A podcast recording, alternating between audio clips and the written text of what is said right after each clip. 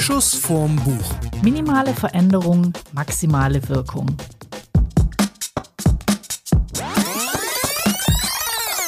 Hallo zusammen. Heute reden wir über das Pareto-Prinzip und die 1%-Methode. Und mein Einstiegsgag heute ist, äh, wie begrüßen sich zwei Lebensoptimierer? Sagt der eine, ey, alles Pareto, sagt der andere, ja, 1%. So, Einstieg haben wir gemacht, Stimmung ist. Mhm. Und für alle, die es jetzt nicht verstanden haben, wir werden euch noch ein Stück weit aufklären, denn jeder von uns hat heute so ein Stück weit ein ich will nicht sagen Selbstoptimierungsbuch dabei. Eigentlich wollen wir nicht wirklich über Selbstoptimierung sprechen, sondern meins geht so ein bisschen mehr auf Zeitmanagement ein. Deins? Bei mir geht's, ähm, ja, Selbstoptimierung trifft es jetzt nicht 100% aber geht in die Richtung. Aber es geht darum, wie man mit ganz kleinen Veränderungen viel im Leben erreichen kann. Also, das ist jetzt eine Folge für alle, die schon immer Bock hatten, eigentlich nichts zu ändern zu wollen, aber dann doch. Also so der Klassiker, ey, ich will fünf Kilo abnehmen, habe aber keinen Bock, irgendwas dafür zu tun. Und dafür hast du die Lösung. Dafür habe ich die Lösung. Also alle dranbleiben, die äh, Klavier spielen in drei Monaten lernen wollen, äh, Chinesisch in fünf Tagen, Europa in fünf, nee, das war was anderes. Ähm, also alle, die mit. Du hast die Antwort. Ich habe die Antwort, ja. Nee, James Clear hat Echt die nicht? Antwort. James Clear hat die Antwort, wer bei, bei wem pa Pareto-Prinzip ist. Ich traue mich fast nicht, äh, den Namen des Autoren zu nennen, weil wir könnten jetzt natürlich auch den Battle machen. Du hast mal wieder einen Bestseller mitgebracht mit der 1%-Methode. Ich äh, habe so ein bisschen recherchiert und ähm, ich fand es ganz spannend, mehr über das Pareto-Prinzip, das ich auch vorstellen will, äh, zu erfahren. Aber das ist relativ easy erklärt. Äh, es hätte gereicht, den Wikipedia-Artikel zu lesen, ja. Das ist auch ein sehr dünnes hätte man. Ah. ja, also das fand ich ja jetzt nicht negativ. Ich meine, man kann auch gute Tipps in äh, lass mich, lass mich lügen, lass mich gucken. In noch nicht mal 80 Seiten. Das sieht man ja nicht wirklich, wenn man das Buch kauft, ja. Also, das habe ich jetzt bestellt. Äh, was ich total krass finde, es ist auch mal wieder so ein bisschen Self-Publisher gegen äh, einen Verlag. Und ich muss sagen, ich möchte das Prinzip vorstellen und würde jetzt nicht wirklich empfehlen, dieses Buch zu kaufen, weil äh, das kratzt schon sehr, sehr an der Oberfläche. Ich fand es jetzt so als Einstieg ganz nett, die verschiedenen Methoden kennenzulernen und dann im Internet so ein bisschen weiter zu recherchieren, weil die Versprechungen, die er hier macht, hören sich ja toll an. Pareto-Prinzip, wie das Pareto-Prinzip und Minimalismus. Ich glaube, da habe ich mich auch ein bisschen beeinflussen lassen, weil Minimalismus finde ich ja spannend. Ihr Zeitmanagement verbessert und sie mit 20% Einsatz 80% Ergebnisse erreichen und mit ihnen sogar mehr Zeit für das Wesentliche im Leben bleibt. Hättest du auch gekauft, oder? Klingt so, ja. Aber wenn du sagst, es äh, kratzt an der Oberfläche, dann hat es natürlich immer schon was, äh, ein bisschen was von so marktschreierisch. Ja, es ist total schrecklich, wird wird alles so ein bisschen äh, von wie lerne ich bis wie ernähre ich mich, aber immer nur so in drei Sätzen. Und ich finde es ja okay, wenn es jetzt so quasi die Essenz wäre, wenn ich jetzt alles erfahre und dann ist es die kleine Bibel, aber es ist halt so. Das ist ja häufig so, finde ich, wenn man. Traurig. Eigentlich könnte man so alles auf ernähr dich gesund, liebe deinen Nächsten wie dich selber. Punkt. So. Und dann ist ja immer die Frage, und das ist ja dann, glaube ich, das, was in den dünnen Büchern immer fehlt, ist dieses, ich brauche Beispiele. Na, das ist ja immer toll gesagt und das, das, das, das Lustige finde ich immer auch, das wissen wir ja alle. Wir wissen Ja. ja immer alle, was wir machen sollen. Das Problem ist ja meistens, wir schaffen es nicht, das umzusetzen, weil ist wieder was, dann ist wieder da eine Betriebsfeier, dann hast du doch keinen Bock, dann hast du zu spät gekocht, holst dir lieber eine Pizza äh, oder bist zu faul, äh, Wetter ist schlecht, und deswegen willst du nicht laufen gehen. Also es gibt ja so 7000 Gründe, etwas nicht zu machen. Und diese Prinzipien, Prinzipien sind ja häufig dafür da und deswegen brauchen wir Beispiele, um zu erklären, wie man sich dann selber austrickst. Darum geht es ja ganz oft. Ja. Also, bei mir zum Beispiel geht es ganz viel um selber willst du, willst du mit deinem starten oder soll ich mit meinem, weil ich glaube, man ist relativ schnell durch damit? Ja, leg los. Pareto. Also. Pareto, Pareto, Pareto.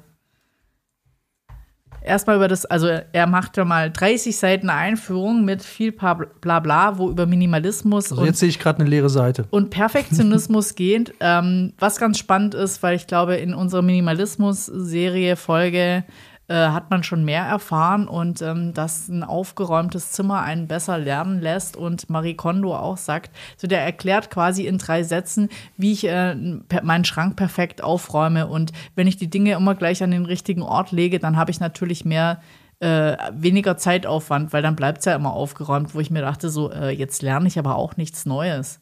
Steht der, sagt er aber auch hier. Also Clear Ja. sagt auch, clear, ne, clear, clear your room Ja. ist, ist clear. Ähm, sagt auch, also wenn du aus deinem Arbeitszimmer rausgehst und hast alles schon so aufgeräumt, dass du am nächsten Tag direkt loslegen kannst, ist es eine bessere Umgebung.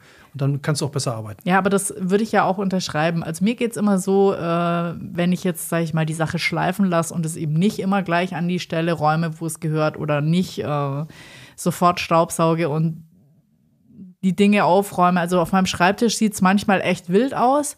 Und wenn ich dann irgendwie neu anfange, muss ich halt erstmal eine halbe Stunde räumen. Wenn es dann wieder gut aussieht, dann, dann kann ich auch richtig loslegen. Aber äh, also da würde ich denen ja sowieso recht geben. Das ist natürlich was, was man immer mitnehmen kann. Und wer die Aufräumfolge noch nicht gehört hat, also ich glaube, das ist schon sehr befreiend, wenn das gesamte Umfeld schon mal stimmt, bevor man egal mit was loslegt. Ich glaube, es gab bei Peter Maffei, jetzt mal so voll in was anderes reinzugrätschen, fällt mir aber gerade ein, gab es bei Tabaluga, bei Nee. Taba, Tabaluga gab es einen, äh, einen Song, äh, den die Ameisen gesungen haben. Und der hieß, ist mir, ich weiß nicht, warum mir das gerade einfällt, aber ich habe es total im Kopf: Arbeit ist das halbe Leben, Ordnung ist der andere Teil.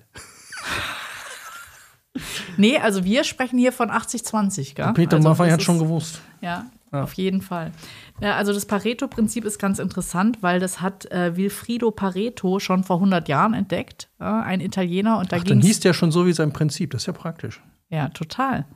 Äh, Das Prinzip ist nach ihm benannt. äh, Und zwar geht es darum, der hat eine Statistik erhoben oder ihm ist eben aufgefallen bei der, äh, wo man geschaut hat, wie viel Besitz, äh, Landbesitz die Italiener haben, dass ähm, 20 Prozent, 80 Prozent des Landes besitzen. Und dass dieses äh, statistische Phänomen wohl sehr oft vorkommt. Jetzt sagen wir mal so, Wikipedia hat es ein bisschen äh, genauer erklärt wie dieser Kollege hier ähm, dass das so ein, äh, n- statistisch sehr häufig vorkommt, dass eben ja, es ist in, das Ganze sich in einem 20-80-Aufteilung verhält. Also so, man spricht auch beim Marketing irgendwie über den Longtail und den Shorttail, also dass eben äh, ein relativ steiler Ausflu äh, Ausschlag in den ersten 20 Prozent und dann flacht die Kurve ab und geht dann noch ähm, diese 80 Prozent nach hinten lang raus. Äh, wenn man das irgendwie anders beschreiben wollen würde, wäre es äh, ja Pause. Ja, ich habe immer im Kopf, dass man für die ersten, äh, also für die letzten 20 Prozent braucht man irgendwie viel mehr Arbeit, also als, als, als für bis man dahin gekommen ist. Ist es nicht auch das? Dass man sagt, so für die letzten 20 Prozent, die du noch erreichen willst, also sagen wir, du, du, Ja, du also die- optimierst dich quasi, also du, du willst einen Marathon laufen, dann kommst du relativ schnell an, an eine gewisse Grenze ran. Also wenn du trainierst und wenn du da jetzt aber weiter darüber hinausgehen willst, um an deine 100 Prozent zu kommen, also diese letzten 20 Prozent, dass die genauso also dass die 80 Prozent Arbeit erfordern, während die ersten 80 Prozent nur 20 Prozent Arbeit erfordern. Oder bin ich da jetzt völlig falsch? Nee, du bist total richtig. Also ähm, sagen wir mal zwei Dinge. Also wenn du jetzt gerade mal sowas wie Sport nimmst oder die Au Aufgaben, die du am Tag hast, egal ob die jetzt äh, aufräumen sind oder ob die jetzt äh, businessmäßig irgendwelche Jobs abhaken sind. Also wenn du jetzt eine neue Aufgabe anfängst, dann kannst du mit äh, 20 Prozent der Zeit eigentlich schon 80 Prozent der Leistung abdecken. Das heißt, du kommst relativ schnell auf ein super Ergebnis. Aber um dann halt auf die 100 Prozent zu kommen, musst du sehr viel hinten rausgeben. ja, ja, ja. Das zweite ist so, was dann wahrscheinlich auch äh, ganz spannend ist, ist, wenn du äh, in, in einer Firma schaust, da ist es dann oftmals auch so verteilt, dass 20 Prozent der Jobs 80 Prozent der Kohle ausmachen. Und umgekehrt. 80 Prozent der Jobs machen halt nur 20 Prozent der Kohle aus. Und ähm, der sagt halt, für das Persönliche, wenn du jetzt mehr Zeit haben möchtest, dann ist es, also der sagt, der größte Fehler ist zu denken, es wäre ein Kuchen. Es sind immer zwei Kuchen. Also du kannst jetzt nicht nur diese 20 Prozent, die die 80 Prozent generieren, raussuchen. Du brauchst die anderen auch, weil die wahrscheinlich dafür sorgen, dass du die anderen 20 Ah, okay. Ja, ja, bekommst. ja, ja. Also du, da, du darfst es nicht zusammenmixen, sondern du brauchst quasi den ganzen Bereich. Aber wenn du jetzt Dinge optimieren willst, das ist wohl bei vielen äh, Consulting-Firmen dann auch so, such dir die Kernaufgaben raus. Also wenn du jetzt weißt, mit welchen 20 Prozent du die 80 Prozent Kohle, dann kümmere dich halt hauptsächlich um sie und konzentriere dich auch auf die. Also wenn ich zehn Jobs habe, sind zwei davon bringen mir richtig Asch. Ja. Um die muss ich mich kümmern und um Ja. die anderen acht, die brauche ich auch, sonst Ja. würde ich diese zwei nicht kriegen. Ja, Ja, aber klar, gehst ja nicht los und bist sofort der Held auf dem Markt. Ja. Ah, okay, cool.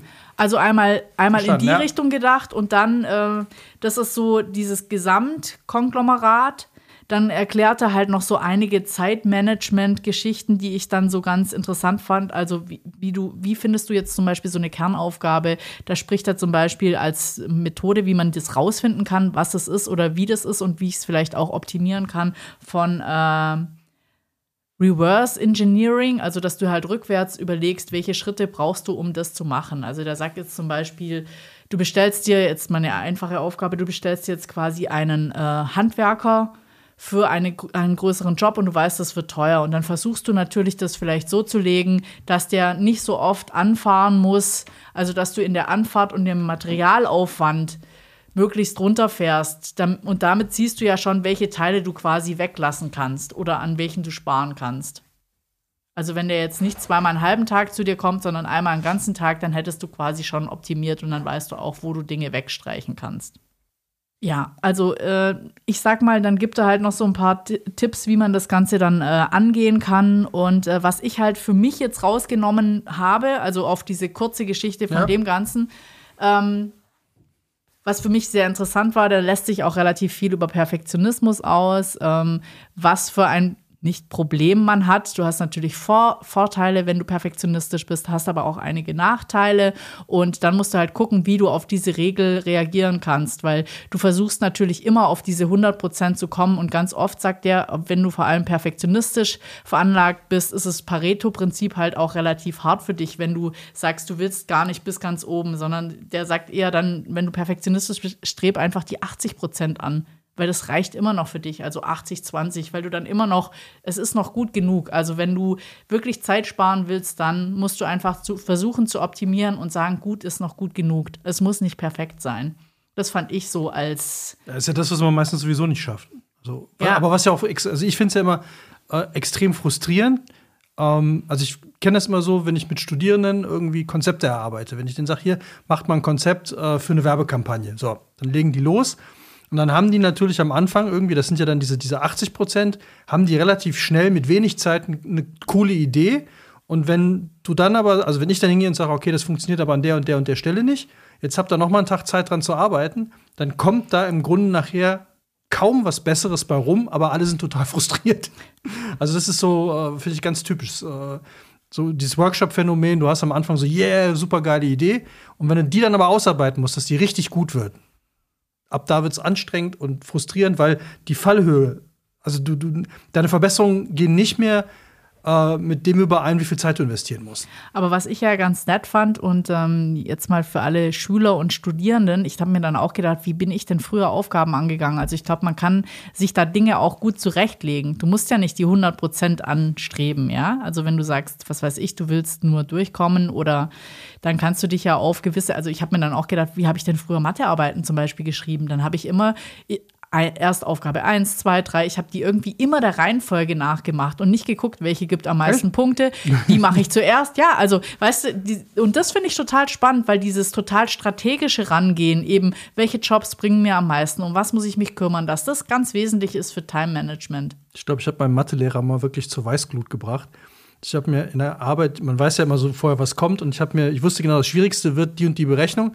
Und genau die habe ich mir komplett angeguckt, habe die Formeln auswendig gelernt und konnte das wirklich. Habe nur diese eine Aufgabe gemacht und habe alle anderen durchgestrichen und habe nach 20 Minuten die Arbeit abgegeben. Du bist so eine Sau. Und er meinte, willst du denn die anderen nicht versuchen? Ich sage, nee, die kann ich eh nicht. Und er musste mir eine 4 geben. Es ging nicht anders. Er musste mir, weil die- es war alles richtig. Die war komplett richtig. Ja. Und der war so sauer auf mich, weil er gesagt hat, das, du, du kannst das doch. Und dann mach doch den. Ich sage, was interessiert mich nicht. Ich wollte Ja. nur, ich brauchte in dieser Arbeit eine 4, weil danach war Mathe erledigt. Das war halt in der 10. Klasse. Ich musste diese 4 schreiben. Und habe halt die gesamte Zeit, die ich, also alles, was ich investieren wollte, um diese Arbeit noch zu schreiben, habe ich wirklich nur in diesen einen Bereich investiert. Das war, glaube ich, so zwei Aufgaben, die man dann erledigen musste, die aber auf jeden Fall so viele Punkte gebracht haben, dass wenn die fehlerfrei sind, kriegt hätte ich auf jeden Fall eine 3 machen können, beziehungsweise dann 3, 4 irgendwo, ne? Also ich glaube, da bin ich überhaupt nicht für geboren. Ich habe eigentlich immer, ich habe Das war schon mal ich habe ab. alle gemacht. Ich habe einfach immer alle gemacht. Und ähm, ja, mit der Fehlerquote, die man dann noch beim Alle machen halt so dabei hat. Und ähm, Ich habe bei einer Lateinarbeit, habe ich mal, war, da wussten wir vorher, es kommt ein Abschnitt aus einem Text, der vier Seiten lang ist. Und ich habe einfach von jeder Seite ein Viertel äh, auswendig gelernt. ich finde, dass du, also dass du äh, früher äh, businesstechnisch raffinierter vorgegangen bist Als wie heute, heute. ja, Ja, ja, ja. Kannst du davon mal wieder ein bisschen hervorkitzeln? Das wäre Und da meinte der interessant. Lateinlehrer, der war auch ein sehr lustiger, der meinte dann nach der Arbeit zu mir, weil ich hatte, habe halt einfach die, das, es kam dann Seite zwei oder so, und das überschnitt sich ein bisschen. Ich habe dann einfach das hingeschrieben und dann den Rest überhaupt nicht mehr bearbeitet. Auch wieder so nach, nach Stunde abgegeben und so. Und dann meinte dann, was hast, du- ich muss jetzt mal ganz ehrlich fragen, Mats, was hast du da gemacht? Also, wieso hast du nicht weiter übersetzt? So, ich sag, kann ich nicht. ich habe die einfach komplett auswendig gelernt, jeweils ein Viertel und ich wusste, dass irgendwas kommt. Da hat er sich total kaputt gedacht und hat mir dann tatsächlich statt der vier sogar eine drei gegeben, weil ihm das Konzept so gefallen hätte. Oh. War aber meine einzige drei in Latein. Die anderen habe ich mir alle, äh, die waren irgendwie immer so vier minus, ja, vier, vier Da hast du nicht so viel auswendig gelernt, hast dich nicht so gut vorbereitet. Nee, ich, diese Idee ist mir erst viel, viel zu spät gekommen. Weil, weil es war ja immer klar, es kommen immer diese blöden Texte aus irgendeinem Buch. So, die kannte man ja. Das Buch war ja. Ja, aber ne? ich hatte auch einmal, das war noch während dem Studium, dann äh, haben die meistens bei Baugeschichte haben sie irgendwelche alten Klausuren noch mal dran gebracht. Also die haben sich wiederholt. Also wenn du alle alten hattest, dann konntest du die durchgucken und dann warst du quasi perfekt vorbereitet. Und ich weiß noch, mit zwei Freundinnen haben wir wirklich, wir haben den Tag davor oder den halben Abend damit verbracht, rumzufahren. Das war ja noch alles vor E-Mail, vor wie auch immer, rumzufahren, weil irgendeiner behauptet hat, er hätte die, die jetzt drankommt. Also du hast gar nicht mehr die Chance genutzt, jetzt noch drei Stunden zu lernen. Nein, wir haben versucht, diese blöde Arbeit zu. Dann musst du ja auch noch einen Kopierer finden, konntest ja nicht einfach fotografieren und oh mein Gott, also damit war der halbe Abend für diese Aktion. Äh, wie kommen wir an diese alte Arbeit? Kaputt. also, es ist ja alles nicht gefuscht. Also, das war, waren ja einfach nur Optimierung. Aber was ich im Physikstudium an Optimierung erlebt habe, das fand ich am allergeilsten. Da, äh, du musst im Grundstudium Physik musst du halt äh, in vier Bereichen jeweils zehn Versuche machen. Das ist echt anstrengend. Das, du musst halt zum Beispiel 100 Mal eine Kugel vom Tisch fallen lassen und die Geschwindigkeit messen. Und dann musst du da halt dann Tabellen draus machen, du musst Kurven errechnen und gucken, ob halt die ne, Anziehungskraft der Erde damit berechnen. So, Ob die gleich bleibt. ja, natürlich wissen wir ja, natürlich ist die gleich so, aber du musst es halt nachweisen. Und das waren halt echt aufwendige Versuche. Und dann kriegte ich halt irgendwann mit, äh, dass es dass schon an der Uni Versuchshefte rumgereicht wurden, die dann einfach alle abgeschrieben haben. So, und jetzt äh, hatte ich so einen Typen, äh, so, einen, so einen richtigen Physiker, ich war ja nur so ein Musikwissenschaftsphysiker, also Nebenfachphysiker. Und der, der kam freitags, waren diese Versuche immer, der kam um 9 Uhr rein, da musstest du erst eine Stunde lang gab es so einen Test, wo du halt erzählen musstest, wie der Versuch aufbaut, und dann haben die dich alleine gelassen. Nach, nach dieser eine Stunde kam der Typ dann, holte drei Hefte raus und meinte, verteilte die in die Gruppe, meinte so, alle abschreiben. Du stellst dich ans Gerät, lässt die Kugel fallen, wir messen hier nichts. Wir übernehmen einfach die Ergebnisse. Und dann haben die wirklich mit dem Zirkel dann, äh, das waren ja dann auch so Diagramme und so mit dem Zirkel die einzelnen Kontrollpunkte durchgestochen und dann nachgezogen in ihrem eigenen Heft und einfach alles oh abgeschrieben. mein Gott. Und ich dachte, Oh mein waren, Gott. das Geile war dann, ich dachte, ja scheiße, aber wenn wir hier um 1 Uhr rausgehen, alle wissen, wie lange dieser Versuch dauert. Die waren so gut vorbereitet. Der hatte Kaffee dabei, der hatte ein Rollenspiel dabei, der hat einfach die Tür abgeschlossen. Wir haben noch eine Stunde lang hatten wir diese Versuche alle durch. Dann hat jeder einen anderen Abschlusstext geschrieben, wie es funktioniert hat. Da hat er extra drauf geachtet. Und dann hat er so ein, so ein Kartenrollenspiel ausgepackt. Dann haben wir drei Stunden da in diesem Physiksaal, in dem Labor gesessen und Karten gespielt. Und einer hat immer ab und zu pro forma eine Kugel fallen lassen, damit keiner merkte, wir machen nichts. Oh mein Gott. Aber da, ey, die Versuche waren dann, die, äh, die haben es aber auch so clever gemacht, dass die alle immer nur so genau in dieser, in Ja, das, passt, Fehlerquote das, waren. aber das passt ja jetzt nicht wirklich zu Zeitmanagement. Ja, doch, wahnsinnig viel Zeit gespart, die man mit Spielen verbringen konnte, statt mit Ja, blöden okay. Messungen. Ja, weil hier auch bei meinem total hochwertigen Aber ich glaube, das meint er nicht. Nee, doch, bei meinem total hochwertigen Boot sagt er ja, ähm, er gibt ja Tipps, wie du quasi dein Leben verbessern kannst oder was du dann Besseres mit deiner Zeit anstellen kannst. Und dann gibt es zwei Sachen, die du damit machen kannst, nämlich entweder Sport oder Wissen. Also entweder kannst du mehr lesen, er sagt auch, kannst ja heute, kann man viel mehr lernen wie früher. YouTube ist da große Hilfe und so. Also er geht schon richtig tief rein in die Materie. So richtig tief. Ja, Ja, aber dann dachte ich mir auch so, mhm, ja, crazy.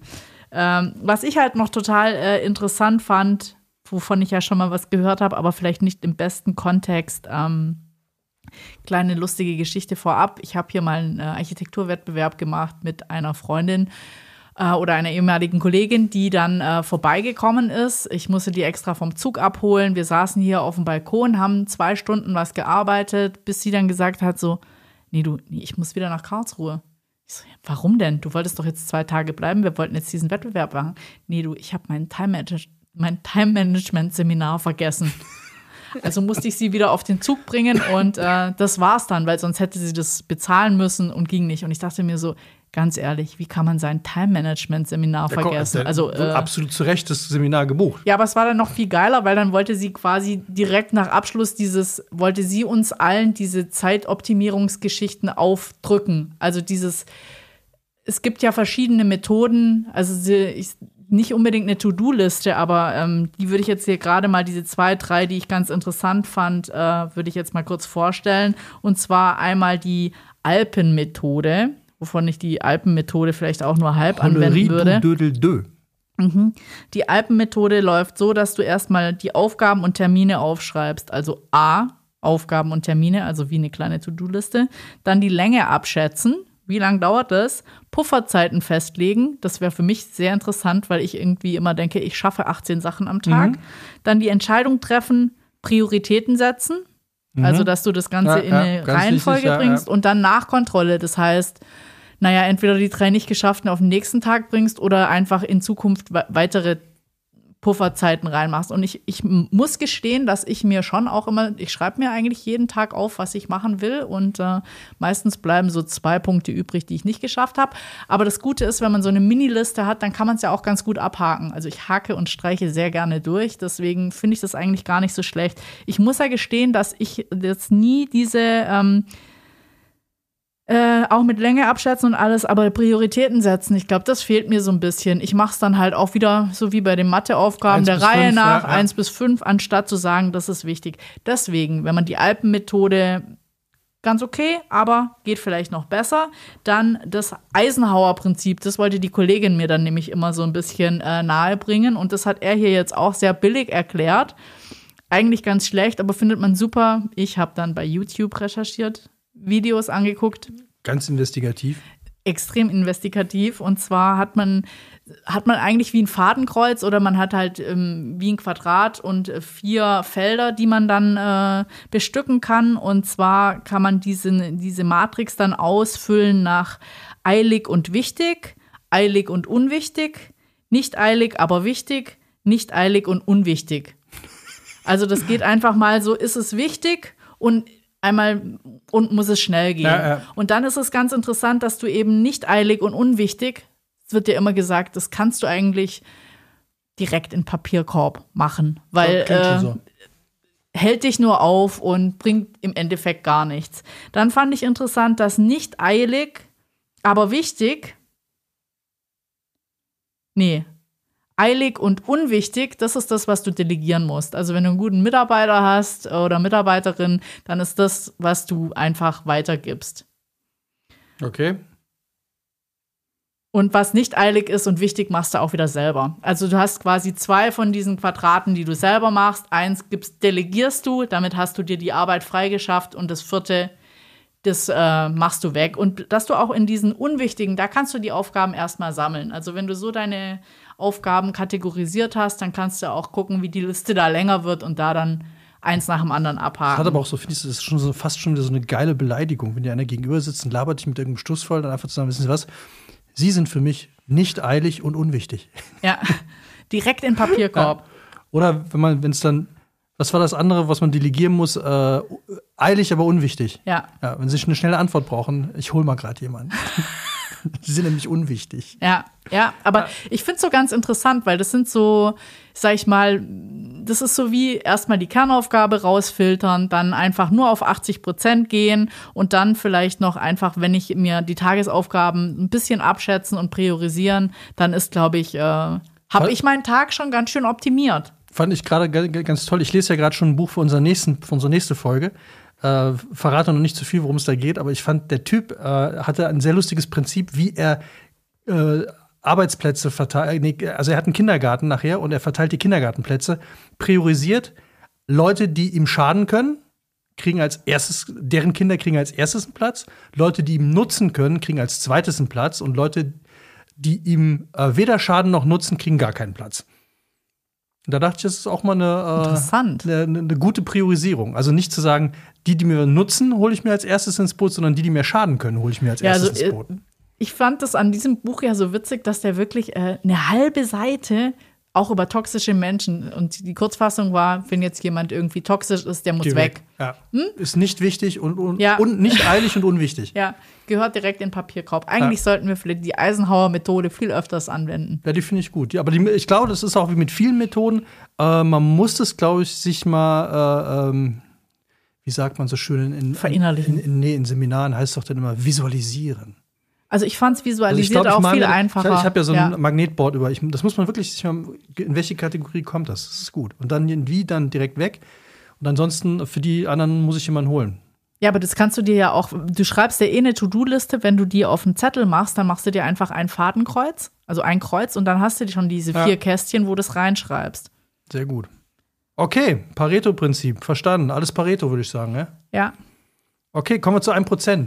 Ähm, jetzt geht's für, jetzt können alle die wieder richtig zuhören, die keinen Bock haben, irgendwas zu verändern, aber trotzdem ver si- sich, also etwas verändern wollen, ohne was zu tun. äh, weil da hat er jetzt hier ganz, ganz viele Tipps zu. Das ist auch ein etwas dickeres Buch jetzt. Ich komme, glaube ich, auf knapp 500 Seiten oder so. Nee, doch nicht. Äh, 360 Seiten etwa. Und ähm, ich habe mir direkt mal ein Zitat. Ich muss ja auch mal ein bisschen zitieren.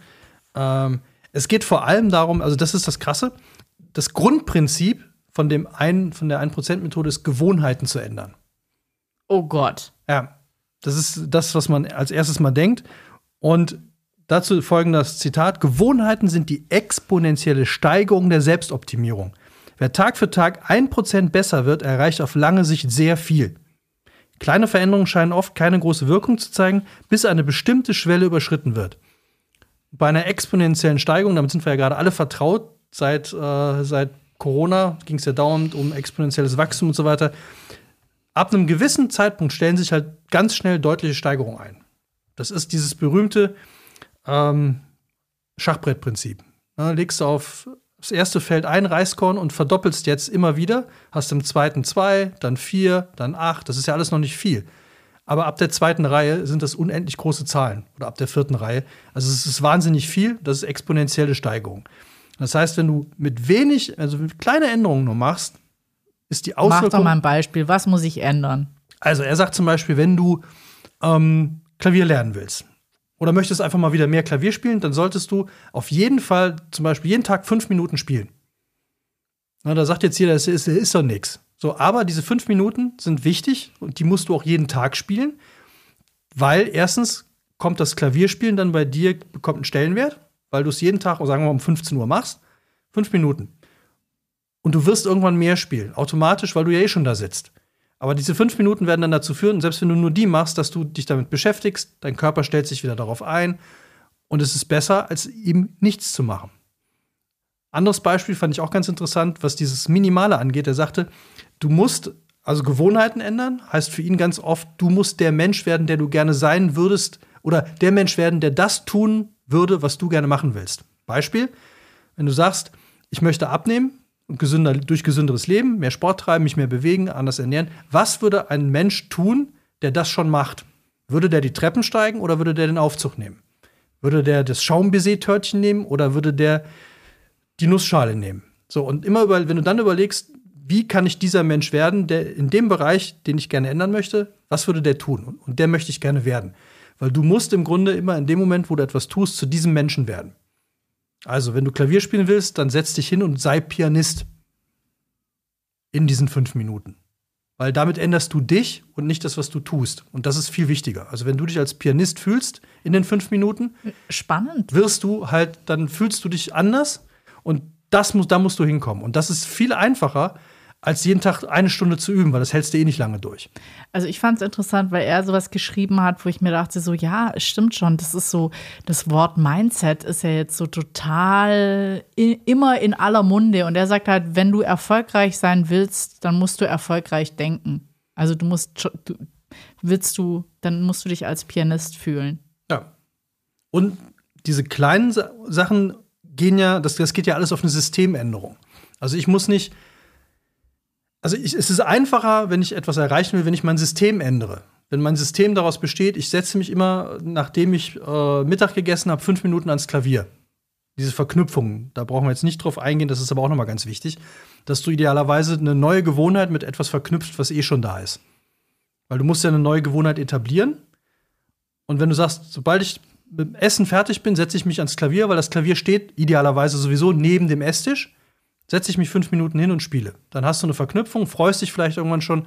Oder du sagst, vor dem Nachtisch spiele ich fünf Minuten Klavier, weil dann kannst du dich freuen, wenn das Klavier vorbei ist, kriegst du einen Nachtisch.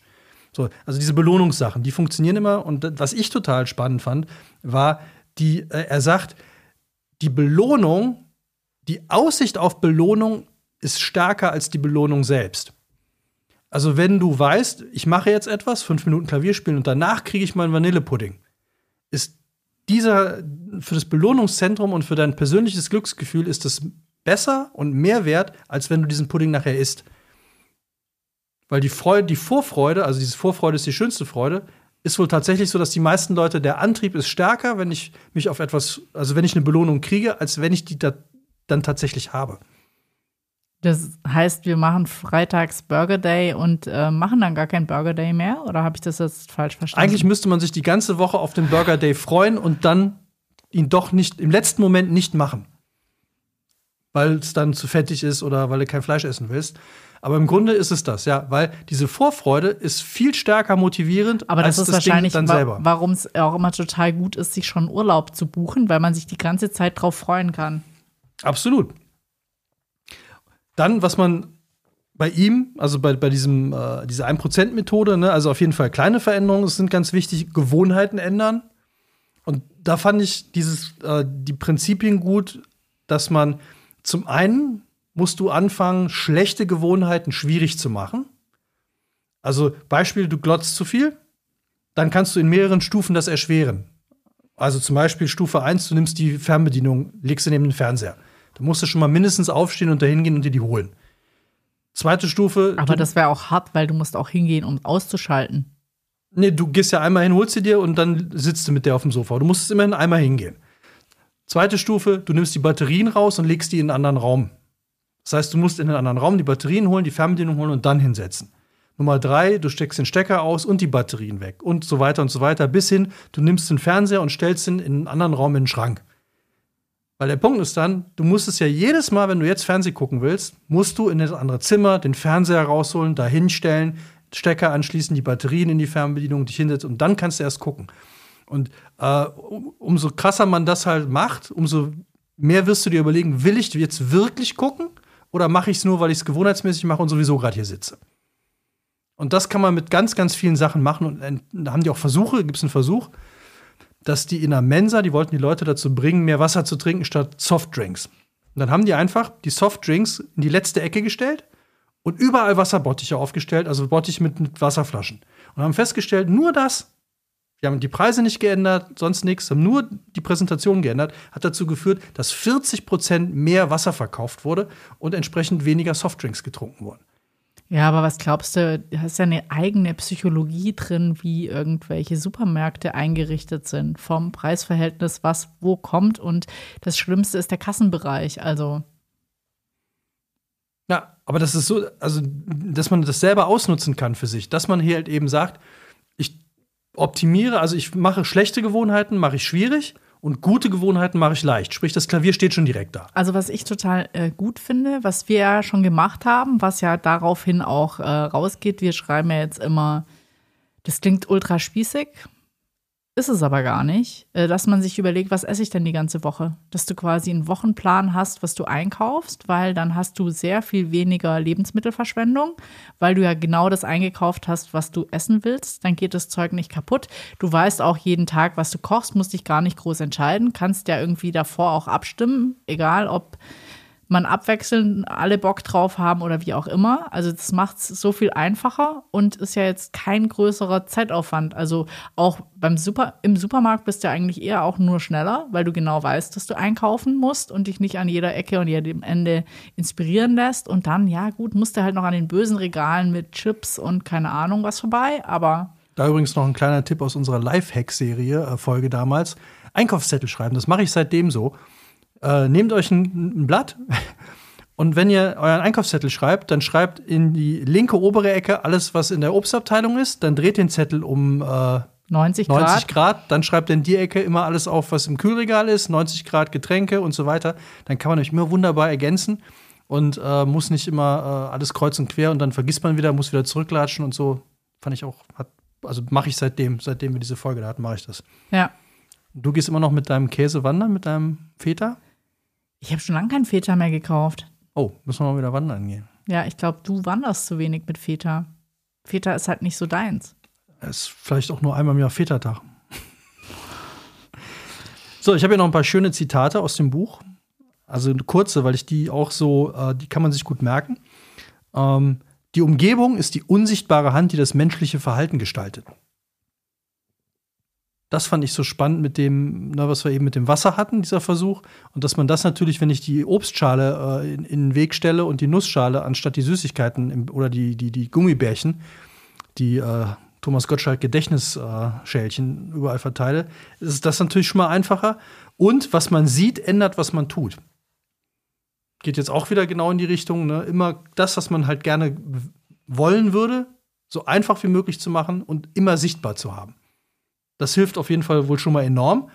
Äh, und jetzt kommt, jetzt, jetzt, Achtung, jetzt, jetzt kommt das. Ähm, die ultimativen 1%? Ja, jetzt, ultimativ würde ich sagen, vor allem das ultimative Ding, wovor die meisten Angst haben, nämlich das böse Wort Disziplin.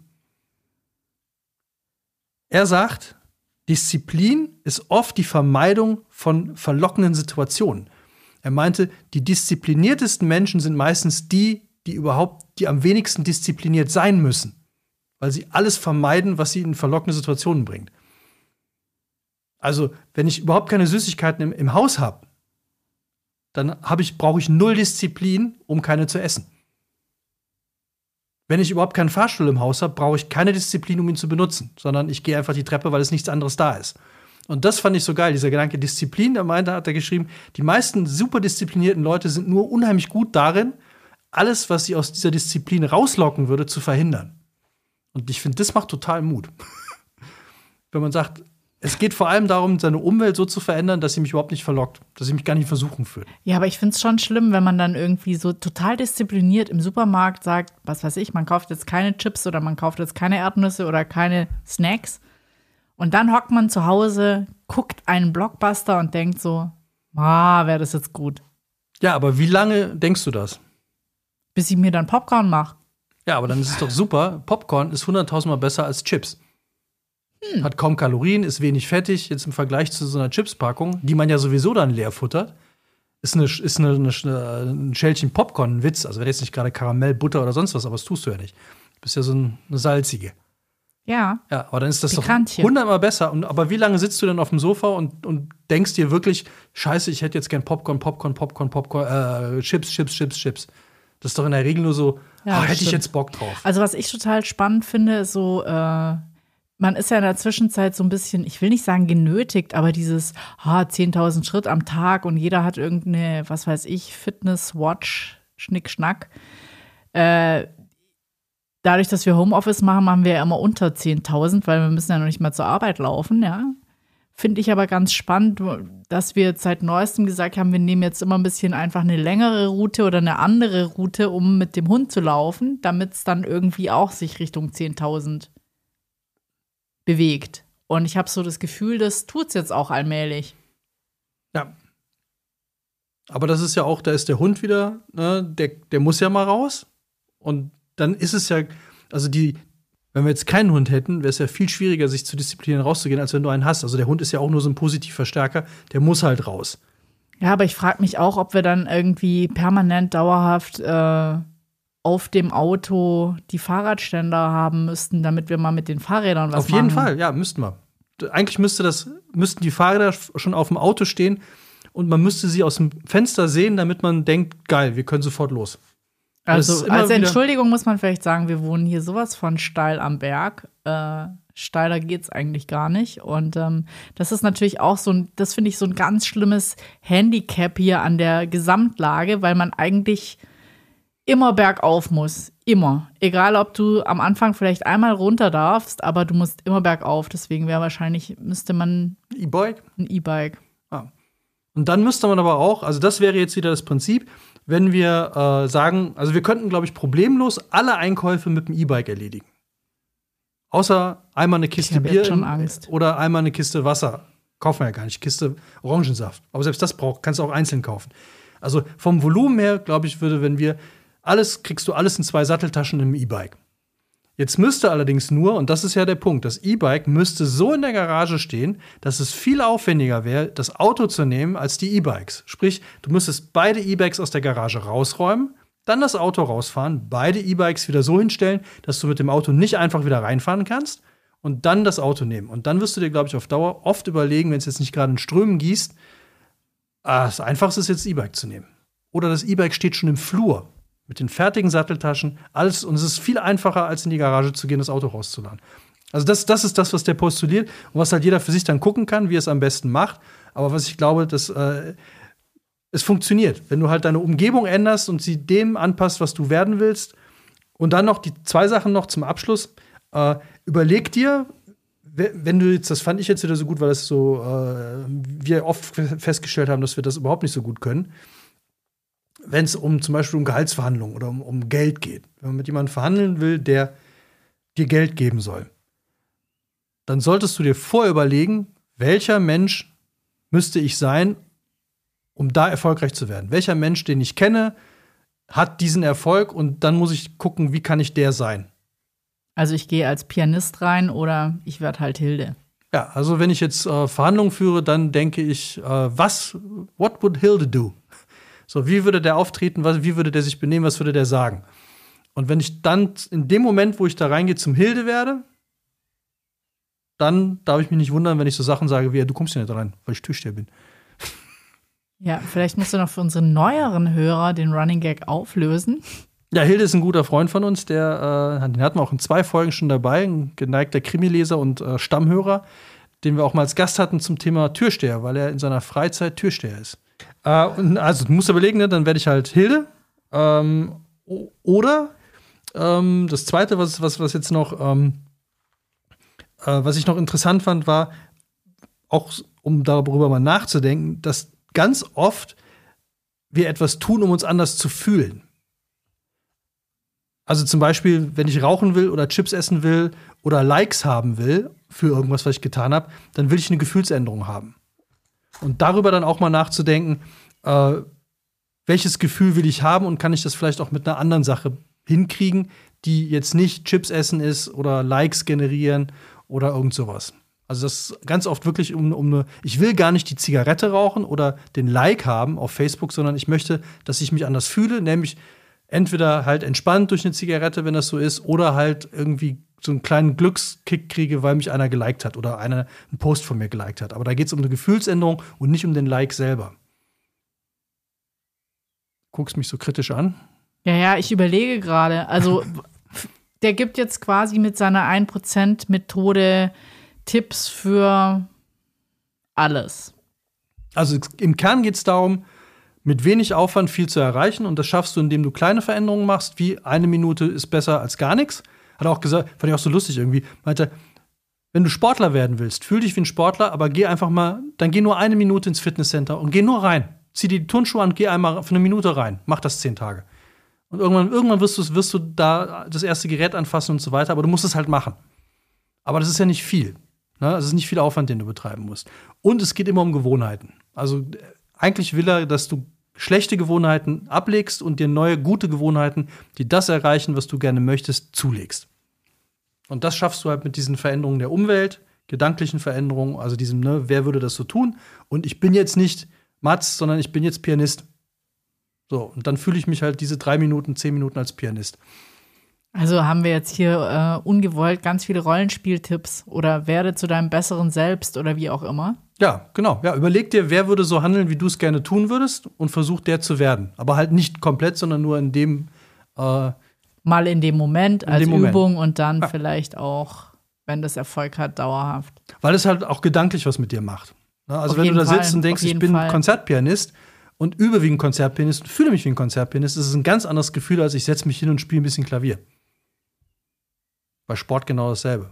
Also ich kann das zum Beispiel super nachvollziehen, weil ich mich immer, wenn ich mit meinem Rennrad hier die Berge hochfahre, die du gerade eben so schön beschrieben hast, äh, dann fühle ich mich immer tatsächlich äh, wie so ein, wie so ein äh, Tour de France-Fahrer, der dann Alpe d'Huez hoch muss und die sehen ja auch immer so super gequält aus. Und genauso fühle ich mich dann auch. Das ist so, aber das ist so ein, ja, oh, oh, ah, äh, ich will das dann aber auch in dem Moment, weil das Gefühl, oben zu sein, ist halt super.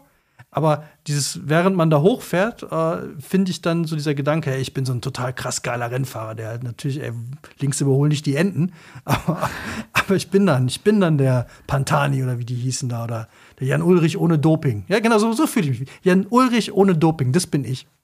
Sehr schön. Ja, aber der heutige, der, der, der 60-jährige Jan Ulrich ohne Doping auf einem Klapprad, das bin ich auf dem Rennrad hier in den Bergen. Und fühle mich aber so wie. Ja, das war's von meiner Seite. Ich kann es nur empfehlen, ich kann es wirklich, das empfehle ich wirklich, um mal in diesen Beckmann-Tonfall zu kommen. Das hat mich wirklich interessiert. Es war eine, ein sehr interessantes Buch. Äh, mit kleinen Gewohnheiten jedes Ziel erreichen. Und ihr könnt auch nur jeden Tag eine Seite lesen. Ja, aber das Schöne ist auch, ähm, ich finde, das greift ja alles so ein Stück weit immer ineinander. Also unsere Marie Kondo-Folge über Aufräumen ähm, passt da super rein. Die Minimalismus-Folge passt super rein. Da passt sogar auch äh, vegane Ernährung oder überhaupt unsere Ernährungsfolgen passen da rein. Also wir nähern uns dem Ganzen an und ähm, wir können eigentlich schon auch unsere, ist wahrscheinlich unsere nächste Folge, oder? Auf jeden Fall, ist unsere nächste Folge.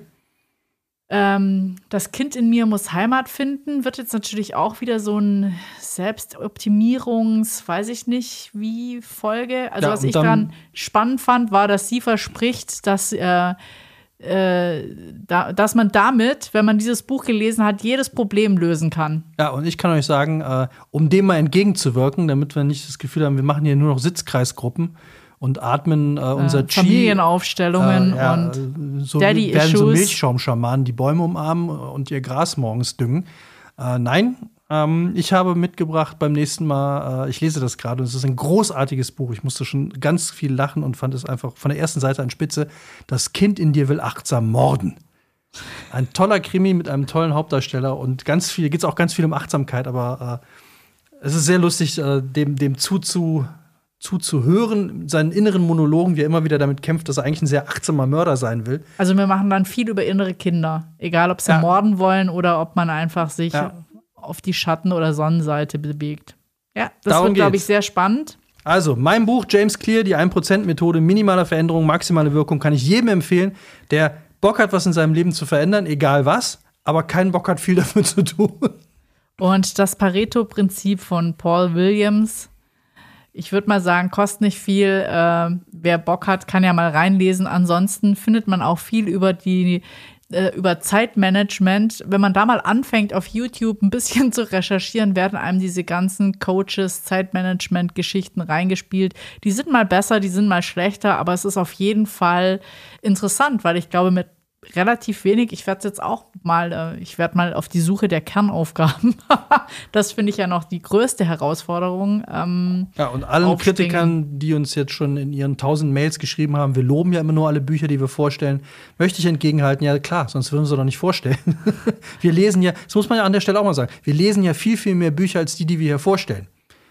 Du vielleicht. Und die schlechten stellen wir natürlich nicht vor, außer jetzt in diesem Fall haben wir mal, die haben halt ganz gut zusammengepasst, ja, fand ich. haben wir jetzt auch mal ein bisschen Kritik geübt, haben wir auch mal gesagt. Ein Prozent gegen 2080 ist schon Ja. ordentlich. Aber wie gesagt, äh, wer ganz leichte Kost oder als der- kleiner Einstieg. Der Wikipedia-Leitartikel zu dem Thema, ohne Ja. tiefer gehen und den Rest müsst ihr euch dann woanders drauf schaffen. Gut, das war's von unserer Seite. Wir haben unsere 50 Minuten wieder geschafft. und ähm, ja, wenn euch die Folge gefallen hat, davon gehen wir natürlich aus, dann äh, liked uns 80 Mal. Mhm. Abonniert uns. Tut uns was Gutes. Wir Ähm. sind auch nominiert beim Deutschen Podcastpreis. Natürlich sind wir nominiert beim Deutschen Podcastpreis. Wenn ihr für uns votet, das wäre Wahnsinn. Wir werden das vielleicht auch noch mal auf Facebook und Instagram teilen. Oder auf ähm, Twitter, WhatsApp-Gruppe. Wir YouTube. tanzen es einmal. ja, wir tanzen es einmal. Votet genau. für uns Empfehlt uns euren Freunden. und Freundinnen. Ja, und wir möchten uns ganz herzlich bedanken. Wir haben jetzt unsere ersten zwei Espressi getrunken mit dem Geld, was wir von euch über unsere Affiliate-Links bekommen haben. Juhu! Danke! Macht weiter so. Kauft die Bücher, wenn ihr sie kaufen wollt. Beim Local Book Dealer, aber am besten natürlich, äh, das widerspricht sich nicht, über unsere Affiliate-Links, die ihr unter jeder Folge in unseren Shownotes findet. Da-da. Da, da. Dann bis zum nächsten Mal. Und da wir jetzt so viel über Zeitmanagement gelernt haben, werden wir wieder in unseren zweiwöchentlichen Rhythmus zurückfinden. Genau, weil wir unser inneres Kind gefunden haben und das hat gesagt, äh, der Ich Rhythmus, löse deine Probleme. ja, Rhythmus ist besser. Also, alles Pareto, Mhm, bis zum nächsten Mal. ein Prozent. Macht's gut, bye. Tschüss.